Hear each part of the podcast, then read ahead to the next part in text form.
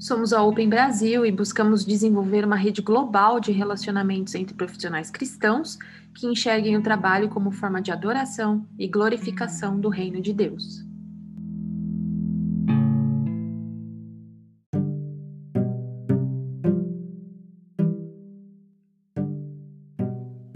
No domingo, você vai para a igreja, Deus fala com você, mas aí chega segunda-feira e você tem dificuldade de conectar tudo que viveu porque você se vê diante de uma tela de um computador, de reuniões intermináveis e de uma rotina que nem sempre conecta com Deus.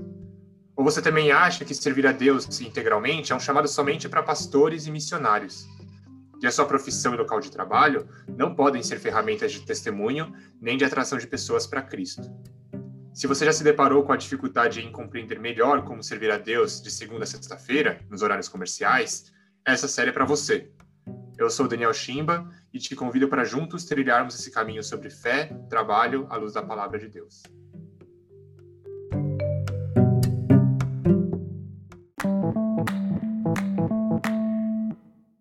Nesse episódio, vamos falar por que muitas vezes o trabalho se torna infrutífero e complicado, ao invés de ser um espaço de crescimento e de frutos gerados para Deus. Visto que você deu ouvidos à sua mulher e comeu do fruto da árvore da qual ele ordenara que não comesse, Maldita é a terra por sua causa. Com sofrimento você se alimentará dela todos os dias da sua vida. Ela lhe dará espinhos e ervas daninhas, e você terá que alimentar-se das plantas do campo. Com o suor do seu rosto você comerá o seu pão, até que volte à terra, visto que dela foi tirado. Porque você é pó, e ao pó voltará. Gênesis 3, 17 a 19. Talvez uma das consequências de vivermos uma sociedade que valoriza tanto a realização quanto o prazer pessoal é que tenhamos perdido de vista o que realmente aconteceu em Gênesis em relação ao trabalho. A verdade é que a queda impactou diretamente todas as áreas das nossas vidas, inclusive o nosso trabalho. E na busca por resolver a corrupção e o pecado que há dentro de nós, acabamos por supervalorizar o trabalho em si e o transformamos em um ídolo. O resultado disso é que atribuímos ao trabalho a nossa identidade e gratificação. Ao invés de exaltarmos o verdadeiro Criador, damos o poder e crédito ao fruto do nosso próprio suor e esforço.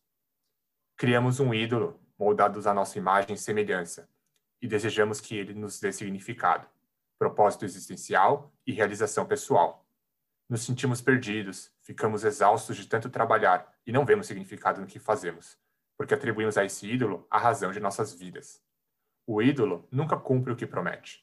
Ele nunca será capaz de suprir o que apenas o nosso Criador pode nos dar. Mas então, como Deus vê o trabalho? Assim como Deus foi criativo e bondoso ao criar todas as coisas, ele incumbiu a nós, seres humanos, a tarefa de cuidar, dando continuidade ao seu trabalho de forma criativa no mundo.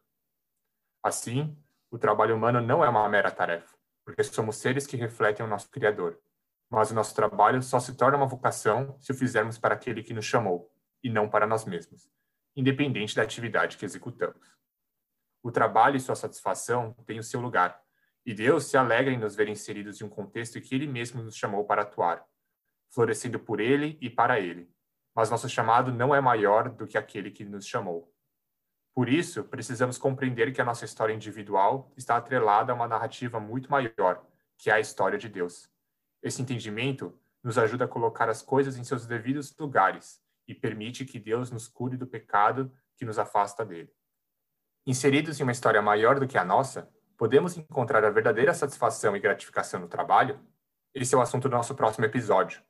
Enquanto isso, siga as nossas redes sociais e compartilhe com a gente o que Deus tem falado com você. Nos vemos na próxima reflexão.